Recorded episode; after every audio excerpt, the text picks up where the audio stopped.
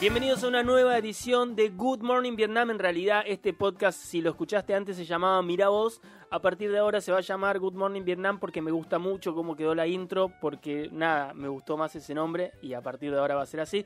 Mi nombre es Javi Gutiérrez eh, y estoy hoy con una personita muy especial acá que me va a acompañar porque es un, es un episodio especial para la vuelta, porque la verdad que hace como no sé, un año debe ser que no hago un episodio de, de, este podcast, pero estoy acá con Euge Gapille. ¿Cómo estás, Euge? Hola, Javi, ¿cómo andás? Gracias por invitarme. De nada, de nada, che. Y vamos a estar hablando de una serie que nos gusta mucho y que dentro de poco está la segunda temporada, se va a estrenar, que se llama Mythic Quest. Mythic Quest, que es una serie, una sitcom, eh, sí, workplace. Una, especie de sitcom. Pero es sitcom, ¿no? Sí, También sí, podemos hablar de eso, porque es la nueva sitcom. Porque en realidad no hay, hay, muy pocas escenas en un exterior. Sí. Siempre son como en, en, en, tres o cuatro sets y ahí, y ahí se queda. Pero bueno, se llama Mythic Quest, eh, Raven's Banquet. ¿Cómo se pronuncia? ¿Banquet o Banquet? Banquet. Banquet. Que vendría a ser el banquete de cuervos, obviamente. Eh, Mythic Quest es un videojuego. De eso trata la serie que vamos a hablar hoy. Si no la vieron, está en Apple TV, eh, Apple TV Plus. Es una compañía que hizo este videojuego que la rompe, que es un, un juego tipo World of Warcraft, World of Warcraft. Es este tipo de, de, de, plataformas, la está rompiendo y en la serie ya lo arrancamos con eh, eh, ya el juego siendo un éxito y eh, Raven's Banquet, está bien dicho, ¿no? Perfecto, digo porque ella habla perfecto. perfecto inglés porque ella nació en otro lado, ella es re grosa, no es de acá.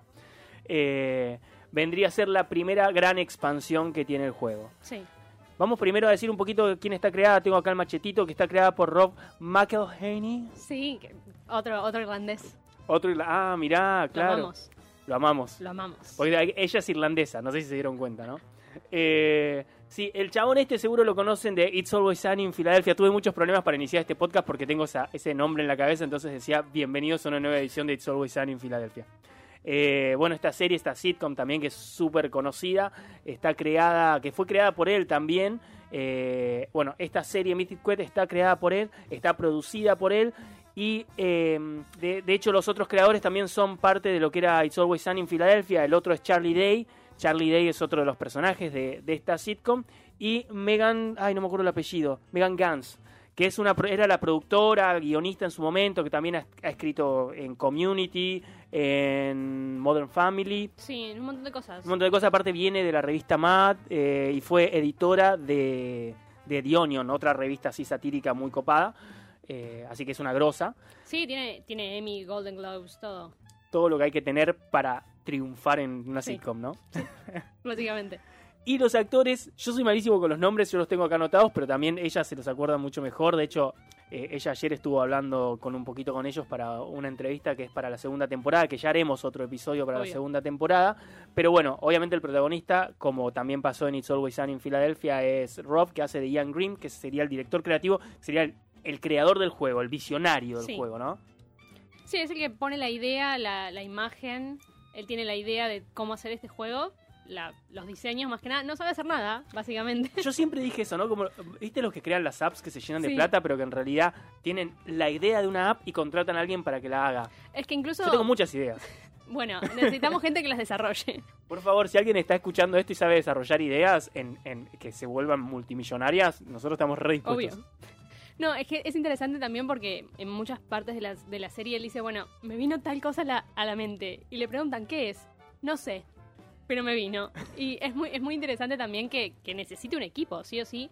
Y ahí entran el resto del cast, que son los que hacen en sí el juego. Igual, igual lo que lo que acabas de decir, eso de se me viene una idea y después la plasman y es un éxito, es porque ya el juego es un éxito, ¿no? La Sí, primera vez que lo claro. haces, esas ideas generalmente son una mierda, no funcionan, no sabes cómo hacerlas. Acá es como el gran genio, es como que John Lennon Claro. o, o Paul McCartney dicen voy a hacer una canción con dos acordes y es un, un- eh, eh, eh, rompe todos los charts de, de- de todo el mundo porque la escribió el chabón, ¿no? Claro. Es una cosa así. Bueno, también tenemos eh, mi personaje favorito que, ay, no te pude hablar ayer y estoy muy enojado que no pude ir a esa round table, que es Poppy Lee, que está interpretado por Charlotte Dao, anda Nick Dao. Nick Tao.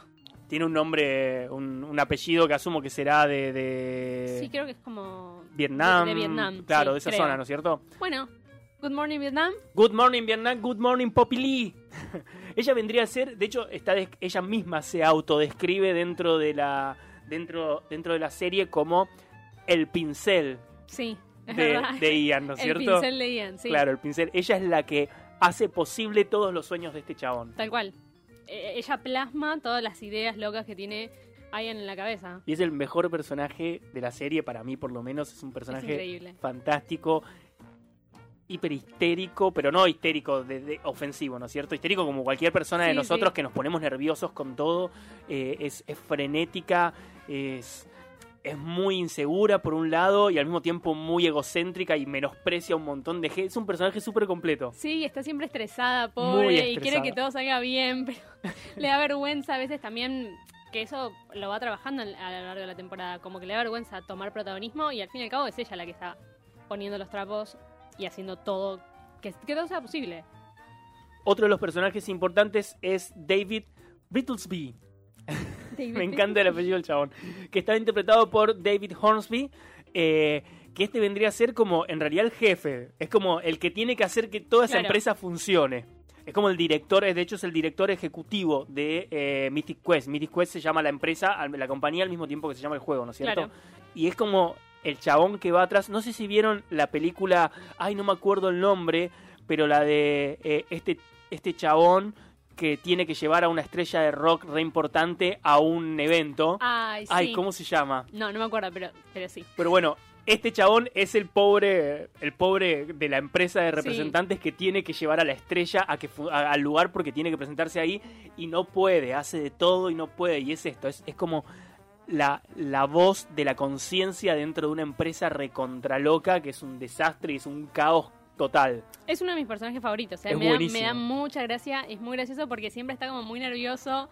Y, y quiere- quiere que todo llegue a tiempo y que todo se haga de forma correcta y nadie quiere y demostrar nadie que él es el bola. jefe. Sí, y no, y no, no- Y todos le dicen como, sí, vos sos el jefe, Sí, sí. pero no, no, no pincha ni corta el chabón ahí. Bueno, David es muy conocido también por Good Girls, que hace poquito terminó, salió de Good Girls para empezar en Mythic Quest, pero tiene también un... Estuvo en un montón de cosas, David, es conocido. Sí, sí, sí, es una cara. En general, todas las caras son, son bastante conocidas. Si ustedes no vieron la serie y la van a ver, esperemos después de, de escuchar este podcast, son todas caras que van a reconocer y de muchas de estas de este tipo de producciones, ¿no es Sí. cierto? Otro que obviamente tenemos es eh, a Brad Bakshi como Danny Pudi o al revés, ya me, me perdí. Sí, no, no, está bien lo que dijiste. tenemos a Brad Bakshi como Danny Pudi, eh, que este es el chabón que lleva la plata. No, es al revés. Es Claro, Danny ¿viste? Pudi. Estaba bien, no, no, bien. Te, te entendí mal yo. Danny Pudi, que es el de Community. eh, su personaje es Brad. Sí, sí, por eso. Ya me perdí con los nombres. Viste que soy malísimo con los nombres. Soy de verdad, gente. Yo no me sé los. O sea, yo me conozco a Brad Pitt y a Leonardo DiCaprio y morí en los nombres. Claro. De hecho, no sé si es Leo o Leonardo. No te lo podría asegurar. o Bradbury. ¿Se llamará Bradbury? Sería excelente. Se Sería llamara Bradbury Pitt.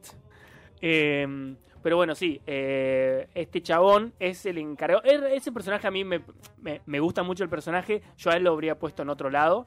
eh, lo habría puesto en un lugar más, más nervioso porque él, él- me gusta mucho cuando hace cuando Así, está nervioso, neurótico. claro, más neurótico.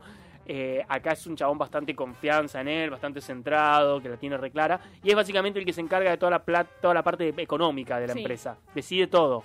Es como un villano, medio caricaturesco, pero a mí me gusta mucho su personaje. Me, me hace reír. Sí, es muy bueno su personaje. Aparte de esa, esa cara de póker que tiene Sí, siempre. Es, excelente. Y aparte quiere hacer plata con todo. Obvio. Para eso está, aparte sí, funciona, obvio, ¿no? obvio. Es, es su trabajo. Al En fin el, cabo. hay un episodio especial que, que- que hay que ver después de la primera temporada, que es un especial de cuarentena, y que hay como una apuesta ahí con una que le piden por favor que done. O sea, incluso los, los mismos. Los, el mismo, los mismos jefes o los dueños de la misma empresa dicen hay que donar y el chabón dice no, y punto. Y él lo decide él y no importa quién es el CEO ahí. Que de hecho vendría a ser Ian, Sí. pero medio que no le dan mucha bola. No. Él no, tiene este poder de CEO. No, no, para él, Ian es como el, el- la imagen, el- lo, lo creativo, el arte, y hasta ahí llegó. Todo lo y, demás y lo la va egocentricidad Y bueno, sí. es un chabón bueno ahora vamos a, a- a explayarnos un poquito en los personajes otro personaje muy muy bueno muy divertido es F eh, lo, lo- lo interpreta F Murray Abraham que es CW Longbottom. Longbottom Mr. Longbottom que es el encargado de escribir la, la, la backstory de, de las, de los personajes, ¿no es cierto? Es el encargado de- de- del guion, que es un ex escritor de ciencia ficción que ha ganado un premio muy importante y te lo recuerda todo el tiempo, porque es el único premio que ganó, y que después más adelante, en una segunda temporada, vas a ver cómo lo ganó, y es un episodio muy lindo ese. Eh, pero bueno, es, es el escritor de las historias. Que de hecho hay una relación, hay unas chicas que, que ahora también vamos a hablar, que son las que prueban el juego y que no le dan bola a la historia. y Cuando el chabón les cuenta, dice que profundo. Es muy lindo esa parte. Claro, sí, igualmente viste que al final no estaba hablando de su juego, No. estaba hablando. no me acuerdo de quién era de. Sí, eh, ¿No era el chabón este que escribe ciencia ficción? eh, Asimov. super- Sí, creo que era Asimov. sí, sí, era pero Asimov. fue genial.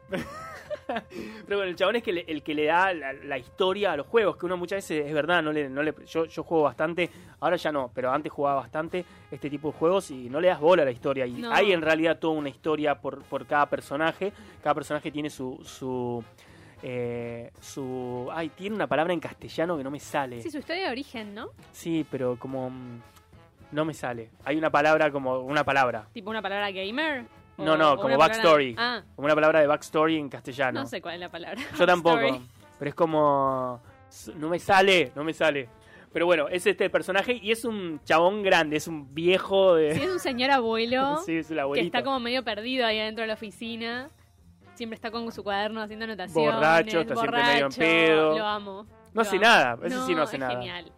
Y también estuvo muy bueno, y bueno, lo vamos a charlar después, pero estuvo bueno cómo incorporaron lo, lo remoto en la segunda temporada para cuidarlo a él, que él está por Zoom.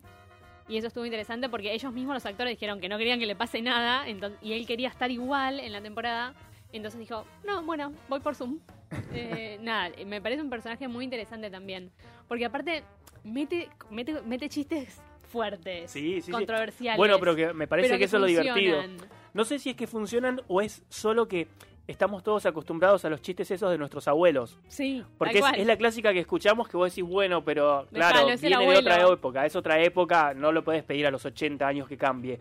Y acá le incorporaron esa, en vez de decir, che, pará, no, hagamos un chabón, nos cuidemos con estos tipos de chistes, no, dijeron, pará, este chabón haría estos tipos de chistes. Tal cual. Y más que es un chabón que fue famoso, que es egocéntrico, lo, lo conocemos, es un tipo que, que en su juventud ha sido muy egocéntrico, que no acepta las críticas, que ganó un premio muy joven dentro de lo que es su...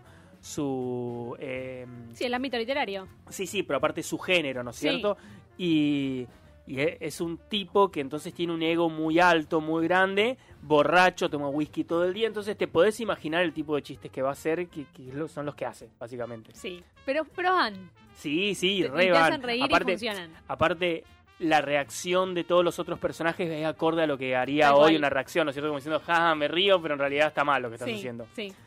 Eh, pero bueno, es un personaje súper, súper entretenido, súper lindo, la verdad es un personaje muy dulce Sí, también. sí, lo, lo terminás queriendo. No, sí, lo querés desde el principio, creo. Es Sí, raro. yo lo quiero. Sí, sí, yo también lo quiero, pero la verdad es un viejo verde. O sea, hay que decirlo. Viejo verde y borracho. Y después tenemos, eh, como personajes principales, faltan tres, que son las dos chicas que prueban, Mm. que está buena las historias, es como la que menos me interesa, que son las, las testeadoras de juegos que están en una habitación, alto laburo igual. Sí, ojalá, ojalá fuera mi trabajo. Claro. hermoso. Son dos pibas que la tienen re clara con los juegos y están en una habitación como si fuera el living de su casa, recopada, con alto te- televisor y el... eh, eh, no sé si es la Play, no sé qué tienen ahí, con qué, con qué plataforma juegan, o no sé si es una Play, si es una compu, Sí, no sé. porque solo vemos joystick básicamente. Y en un sofá recopado, comiendo papas todo el día, que no sé cómo tienen esa, esa, esa, Esa, esa figura. esa figura comiendo papas fritas todo el día.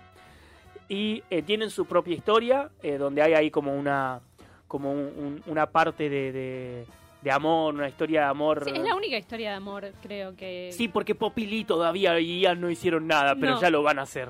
Que, dale tiempo, dale tiempo. Pero por ahora es la única historia de amor. Bueno, la chica que hace de Rachel, eh, Ashlyn, es también una de las escritoras. Escribió un montón de episodios y es, es la única que sabe de todo el elenco cosas de videojuegos. Ella es actriz de voz de videojuegos. Ah, mirá qué copado. Eh, eh, le puso la voz a un montón de videojuegos, así que el- era como que el- en, el- en la sala de escritores le preguntaban un montón de cosas a ella, porque era como, bueno, sos la única que realmente sabe algo de videojuegos. Ayúdanos. Así que tiranos un poco de data. Pero es re grosa la piba porque yo la verdad es que no la conocía antes de esta serie. La googleé un toque antes de la entrevista y fue como, ah, tenés página de Wikipedia larga. Ah, Eh, hizo cosas no muy, muy copadas, pero más que nada es actriz de voz. Y le puso la voz como a 15 videojuegos grosos. Mirá qué loco. Ya después vamos, en- cuando hagamos, vamos a hacer un episodio también de la segunda temporada y ahí pode- podemos eh, Charlar un poco. eso, charlar sí. un poquito más de eso. La otra eh, testeadora de juegos es Imani Hakim, me encanta, es hermosa. Sí, divina. Es hermosa. Ay, su pelo. Sí, sí, sí, es, es hermosa. Que termina convirtiéndose en una especie de... bueno, tampoco vamos a spoilear mucho, pero termina teniendo un personaje, un, un papel mucho más importante del que, del que comienza Sí. y después medio que se lo bajan. No funciona para mí esa historia. Esa, esa parte no funcionó no, fue mucho. raro.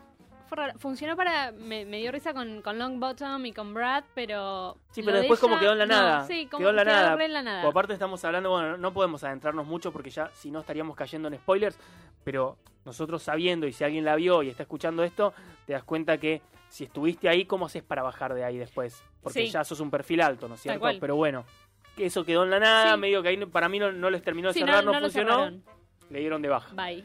Y otro personaje que me encanta, que me encanta, es eh, Joe, la asistente Ay, de la David. Amo. El asistente de David, que está interpretado por Jesse, Jesse Ennis. Ennis, ¿cómo se pronuncia? Ennis. Ennis. Ennis. Ennis. Eh, bueno, es un personaje recontra que atrasa, atrasa por todos lados, Ay, por donde lo veas. Es el personaje más border que hay.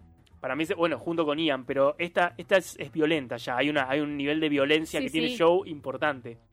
Pero, pero me muero de. ri- Ay, es muy graciosa. Es fantástico. Ese personaje para mí es uno de los mejores personajes Sí, de la serie. es y es un, increíble. es un principal pero secundario al mismo tiempo. Digamos, no sabemos mucho de ella, lo único que...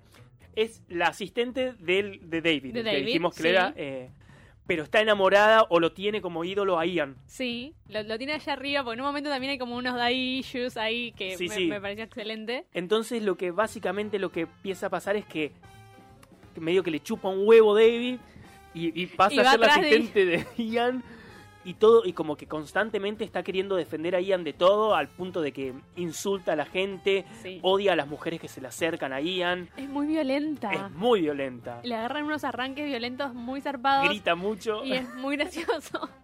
No, me encanta, es un personaje, la verdad que es uno de los personajes para mí más ricos de la serie. Después de Poppy Lee. Poppy Lee para mí es toda la serie. Amamos a Poppy. Pero eh, es un personaje fantástico. Bueno, eso es más o menos, digamos, la- los datos eh, duros de, de la Sí. serie. La serie lo que, lo que lo que muestra es como tienen que sacar esta expansión y dentro de lo que es esta, esta expansión empiezan como los, los conflictos de qué es más, qué es mejor, qué es más importante.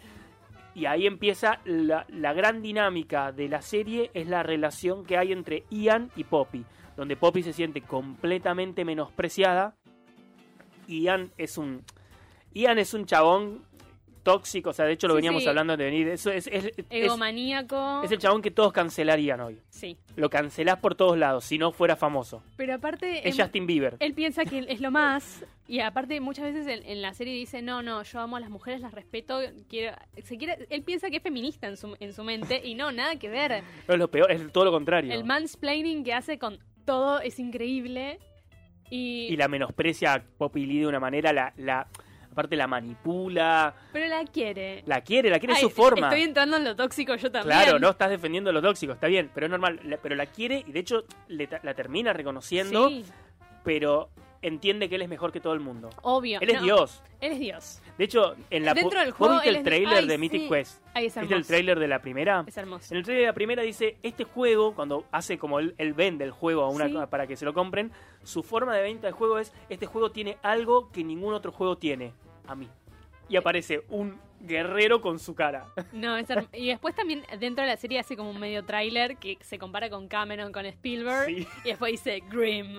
Y sale él pseudo en bolas. Claro, aparte de eso, el chabón es recontra, es, es, es recontra obsesivo del cuerpo, está todo el tiempo entrenando, está re bueno, digamos, está todo musculoso, es facherito, tiene el, o sea, Sí, sí, sí puede, se saca todo- la remera. Claro, le encanta, le encanta estar en, en- cuerpo desnudo frente a la gente, que eso también, de hecho, en, en, no sé, en la segunda temporada medio que hay quejas de acoso, laboral contra Sí, él, sí, porque le- manda videos, o sea, unas cosas raras, y, y en muchos de esos videos está medio desnudo. No es tan turbio como sonó, pero. Eh, ah, sí. bueno, después tenemos un par de personajes secundarios que son Ay, la de- importantes. La de, La de recursos, recursos huma- humanos, que La se come todo, que, ella dice todo el tiempo, no soy una terapeuta, porque todo, tipo, ve a la gente tipo sesión semanal por sí, hora. Sí, se acuestan en, en el diván de ella y le empiezan a contar. David le contaba de los padres Y la otra, David, no soy tu terapeuta. Es Y el otro personaje que me parece súper importante tenerlo dentro de esta serie es el gamer.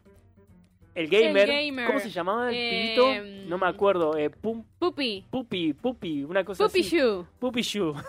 Puppy Shoe. Shoe. Es un pendejo pedante de 11 años, una cosa así. Insoportable. Insoportable, pero que claro, tiene 40 millones de mil seguidores. Sí, eso, como hoy en día los gamers que tienen un streaming. Pero el más importante de todos Sí, es. el más importante. Y es muy gracioso cuando ellos están pendientes de este pendejo.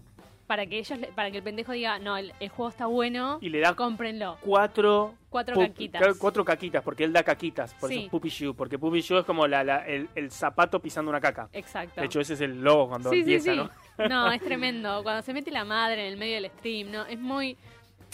a mí me gustó mucho con- cómo incorporaron eso de Eso para mí es, es crucial. Y algo que quizás está faltando en, en la en segunda la segunda, temporada. sí. Pero bueno, ya hablaremos de eso más adelante. Eh, sí, es un personaje súper importante y todo lo que hacen, de hecho, está bueno porque hacen esto, che, quiero meter esto, pero ¿cómo hacemos para que a la gente le guste? Lo filtramos. Lo filtramos, se lo filtramos a Pupichu. Sí, Pupichu lo ve, si a la gente, eh, cuando el chabón diga qué bueno que está, la gente lo va a querer. la gente lo va a querer, o sea, hacen estas estrategias re de política, ¿no? Así, Sí. es como, así es como nos suben los impuestos la gente, lo- los políticos, ¿entendés? Mirando Mythic Quest. Claro, mirando Mythic Quest. Eh, igual, para mí estuvo muy bueno porque la verdad que yo, yo consumo videojuegos, ahora por ahí no tanto, pero no tenía idea cómo funciona. Obviamente no funciona tal cual lo que vemos en la Yo igual me lo reimagino, es re Facebook. pero... Es, re, es re las instalaciones Pero de había Facebook. cosas que no me imaginaba. Por ejemplo, ¿viste cuando se ponen los trajes esos? No tengo idea cómo se llaman, ¿eh? Sí, sí, que los son de- para... Para captar movimientos. Sí, como en las pelis. No me imaginé que hacían eso Claro, en los sí, sí, eso yo sé que Realmente no tenía idea, no me imaginaba... O sea, es algo re común. Vos sos como- vos te, te olvidás que hay una, Exacto. que hay una Poppy. Sí, yo soy Poppy Dios. no, Poppy sí. Yo soy Dios y que después los demás hagan mi idea y listo. No, eh, hubo cosas copadas, o sea, cuando muestran los servidores, bueno, no quiero, ay, no, no puedo decir no spoilers. Y no, no, es mucho muy no. difícil esto, pero bueno, hay un momento en el que tienen que mostrar todos los servidores y yo no me imaginé que era así, que eran tipo VHS, Claro. uno arriba del otro. Y no cuanto más crece el juego, más tienen que crecer. De eso muchas veces pasa con, con Facebook, que pasó en su momento cuando creció de golpe Sí. mucho, que se empezaba a trabar porque, claro, no tenían espacio en los servidores. Súper ignorante, no tenía idea que era así. Y para mí también estuvo bueno, fue como el lado B de los videojuegos, como cómo se crean. Para mí estuvo interesante. Sí, no, no, es, bueno. Estamos hablando que es una serie como... Yo, yo la puedo comparar, hay una serie que de hecho veníamos hablando, yo le conté, mm, le, le decía a ella y ella también la vio, que se llama Powerless, que es en una oficina con superhéroes y todo. Esto es una serie de, de- de estas las, las comedias laborales donde todos vemos que es un em- eh, en- entorno laboral y todo sucede dentro de eso y las relaciones que hay dentro de trabajo, no sé, tenemos The Office, tenemos, bueno, It's Always Sunny en Filadelfia, es dentro de un bar, es un poquito menos, pero eh, laboral, pero va por ahí. Eh, ¿qué ¿Querés que te diga más? Sí, obvio, obvio. Parks and Recreation, Parks and que la Recreation. amo. Eh, una que terminó hace muy poquito, Superstore, que era... Superstore, sí, La amamos. tremenda. Ah, yo, me quedé, final, yo me quedé en la segunda temporada Me, igual. me gustó, me gustó cómo terminó. Eh, está en Amazon. Si la querés terminar de ver. Eh, terminó hace re poquito, hace muy muy poquito, que esa es un, un supermercado, una cadena de supers. eh, Que es un Walmart, digamos. Es, Sí, ponele, sí, sí. es, Cloud9, es- es el pero- equivalente, sí. claro, es el equivalente a lo que es Walmart en Estados Unidos, no acá, que acá es un supermercado. Claro, está Workaholics, que es también en una oficina. Workaholics no me gusta tanto. Eh, Ted Lasso, una nueva que es en un entrenamiento de, de fútbol, en un club de fútbol, también de Apple. eh, está de IT Crew, pero esa no, no es de acá. Silicon Valley, Silicon Silicon, Valley, Valley. obviamente. Yo creo que también tiene. Si te gusta Silicon Valley, Mythic Quest te va a encantar para Sí. mí. Porque aparte tiene este lado nerd que también tenía Silicon Valley. Que, Tal cual. que otras de las, quizás las otras no lo tienen. Para mí son las más divertidas. Las, las sitcom que suceden así como en espacio laboral son con las que más me río. Sí, Me- sí, la- encantan. la- a mí me encantan también. Eh, bueno, eh, Brooklyn Nine-Nine, esa es Brooklyn otra. Nine-Nine. Que la particularidad de Brooklyn Nine-Nine es que es en, una, es en una, un precinto de policías. O sea que no es una oficina, es, es entorno laboral también. Sí, la verdad sí. es una sitcom laboral, pero. Sí, sí, sí. Pero es un policías, o sea que es diferente, pero está buenísima también. Eh, ¿Qué más tenemos? ¿Se me ocurre otra? No, no, sí, la, mm, Sinfield no es laboral. Eh, 30 Rock, que no pasó Sí. medio desapercibida esa, pero estaba serie buena. igual. A mí me gustaba mucho, me gustaba mucho porque era como el detrás de escena de Saturday Night Live Sí. y era, era interesante. Y no se me ocurre ninguna otra. Pero bueno, hay un este montón. es pero este estilo. millón. Sí, es Sí. este estilo. Es un, aparte, es un, es un tipo de sitcom que, que a, a mí por lo menos me encanta. Y me encantan todas las sitcoms en general. Yo miro hasta las que son malas, pero pero eh, las laborales. desde que, desde que salió The Office, desde que salió Silicon Valley o estas series así que, que la rompieron, obviamente. Eh, no sé, yo me enamoré de este género. Sí, e- es mi favorito. Que hay Dentro de pocos las- también. Dentro de la comedia es mi favorito. Sí, ya, ya van quedando pocas también. Sí. La sitcom está muriendo o está variando, porque por ejemplo Ted Lasso, lo decíamos antes, Ted Lasso es una sitcom. Sí, ¿por qué es una sitcom? Porque sitcom básicamente es cuando es una comedia de situación que tiene tres, cuatro escenarios. The Big Bang Theory, pero bueno, no. no The es. Big Bang Theory sí, es alta sitcom, Sí, no es pero- laboral. Pero no es laboral, no, No es no, laboral. eso, no es laboral. Igual que Modern Family, que tampoco es laboral, pero Claro. Son más, me gustan también las de documental, me gustan un montón. Sí, Pero sí, va mutando la sitcom, porque por el Brooklyn Nine-Nine también tiene un montón de exteriores, no pasa tanto en el precinto. Bueno, pero yo cuando comparo estos exteriores, los comparo, por ejemplo, con eh, el, el afuera del Central Perk de Friends. No hablemos de Friends con vos. El afuera, la, la parte exterior de Central Perk en Friends es, es exterior. Obviamente es un set, pero es el mismo siempre. Bueno, How I Met Your Mother también pasaba mucho en el departamento de ellos y en el Con bar. Metro Madre es una sitcom, 100%. Es Friends, Sí, versión años 2000. sí. Eh, después tenemos eh, en The Big Bang Theory teníamos el exterior de muchas veces de un supermercado, de una, una tienda a los que ellos iban y el exterior del edificio. la de los cómics. No, no, pero además había un exterior que de hecho teníamos a Sheldon a veces medio borracho porque se Ah, tomó sí. media un trago de cerveza y estaba Sí, borracho sí. afuera. Esa, esa, esa tienda, la parte de afuera aparecía bastante. Y también aparece bastante la parte de afuera del edificio Sí. de ellos. El, Sí, tipo el la puerta hall, cuando sí. salen, claro, el hall. Eh, o bueno, también pasaba con Two and a Half Men, otra sitcom que tiene exteriores, que tenemos el, el exterior de la casa, el exterior de la tienda y a veces, muchas veces hay escenas en que ellos pasan caminando o el auto también, ¿no? Pero bueno, Eh, el The auto es Good Place también. The Good Place. ¿Cómo Qué nos olvidamos buena. de Good Place? Que la Eso es- amamos. Eso para mí sí es una sitcom laboral. Porque eso es todo un entorno Sí, es laboral. verdad, es verdad, es una verdad. compañía, eso es, Es una verdad, empresa. es para mí verdad. es una sitcom laboral muy que le con una vuelta muy ¿Dimos importante. un spoiler? Sin darnos cuenta.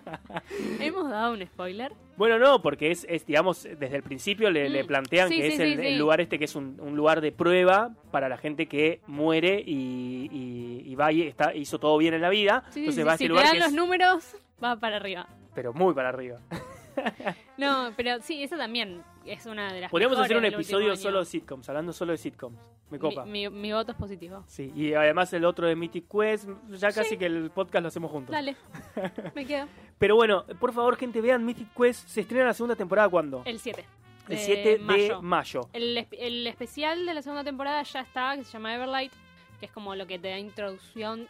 A ver, tu- hubo un episodio de cuarentena. Para hacer la, hacer la cronografía Ok. desde la primera temporada. Tenemos la primera temporada que son 7, 8, Ocho capítulos. Bueno, hay un episodio después que salió un poquito más adelante de Pues claro, cuarentena. la primera temporada pasa antes de la cuarentena. Exacto. Justo, de hecho, eh, termina la primera temporada con una cosa que después van a ver que es muy, muy controversial por el Claro, tema de la cuarentena. Por el tema de la cuarentena. Después sale un especial de cuarentena que está hecho por Zoom, que para mí es excelente. Estuvo nominado un Emmy.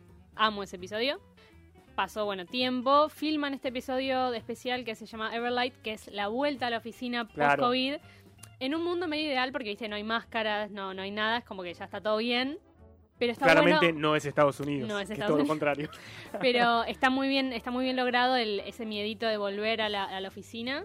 Eh, y después, bueno, toda la segunda temporada, que pues no vamos a decir nada, pero es la vuelta y Que eso ya lo vamos a hablar más adelante, pero tiene el, el toque de cuarentena, post cuarentena sí, de... cómo, cómo me adapto de vuelta a No, y de Long Bottom. Sí, El sí, toque que- de cuarentena, de post cuarentena lo da porque Long es un Bottom. señor grande y Eso no sí. puede volver. Y hace home office. Y esto es como, lo, lo amamos. Eh, ¿Leerías un libro de Long Bottom? Sí, sí, pero a- yo en otra época he ¿Leerías leído su, mucho. su novela? De- en otra época he leído mucho ese tipo de literatura. Ahora ya la verdad que no estoy leyendo ese tipo de literatura, pero es una literatura que por lo menos de joven eh, la, hemos, la hemos leído. La, la- la ciencia ficción, lo fantástico. eh, y aparte, bueno, hemos leído Julio Verne, por lo menos yo he leído Julio Verne, que ya, ya es, ya es un, Sí, es lo más. sí, son, son palabras mayores. Pero sí, sí, es algo que no sé si lo leería hoy, pero lo habría leído en mi juventud seguramente. Sí, lo, hubiera, hubiera estado así grosso para mí, Long Bottom. Sí, bueno, como todos los grosos que hay, ¿no es cierto? Sí, sí, hubiera sido un Asimov Sí. moderno. Pero bueno, eh, sí, Mythic Quest, entonces la segunda temporada llega el 7 de abril. Eh, Apple TV. esto está en Apple TV, por supuesto. Mírenla porque es buenísima. Es, una, es una serie hermosa. La verdad que acá en Argentina ha pasado desapercibido porque también pasa desapercibida muchas producciones de Apple. Eh, la- la- lo cierto es eso, Apple TV todavía acá no ha tenido un crecimiento muy grande. Pero nada, a mí me encanta, es una serie que descubrí durante la cuarentena. Y tiene muy buenas producciones Apple. Apple tiene unas producciones tremendas. Tremendas. Tema aparte, ese, ¿no es Sí, cierto? Pero sí, sí, sí. tiene unas producciones tremendas. Poquito material todavía, poquito Pero lo poco catálogo. que tienen es de muy buena calidad. Sí. Eh, pero bueno, por favor, vean Mythic Quest. eh, porque les va a encantar. Y de paso después nos dicen qué onda, Sí, qué, mal. qué- qué les pareció. Y nada, gracias por acompañar acá en Gracias, esta vuelta Javi, del podcast invitarme. que se llama Dale, Vietnam, Vietnam. Good Morning Vietnam, se llamaba así. No, me acuerdo. Che, muchas gracias. Mi nombre es Javi Gutiérrez. Me pueden seguir en arroba Javi Gutiérrez Oc. Yo soy Euge, me pueden seguir en arroba Euge Capillé. Y nada, nos reencontramos cuando hagamos otro episodio de algo, sea yo, sea con ella, sea quien sea. El último episodio tiene como un año, o sea que capaz que para 2022 saco uno nuevo. No, no, va, va a salir antes, va a salir antes. Y a ver cuándo, a ver, cuídense y cuándo, cuándo se acaba toda esta mierda de pandemia, ¿no? A ver qué onda. Esto está pasado para, yo siempre digo, esto es el 20 de abril del 2021, ¿no? Sí. Tu- tuvimos que chequear el año un minutito. Sí, no, cuesta todavía, Sí. cuesta. Pero bueno, eh, muchas gracias gente y nos vemos en la próxima.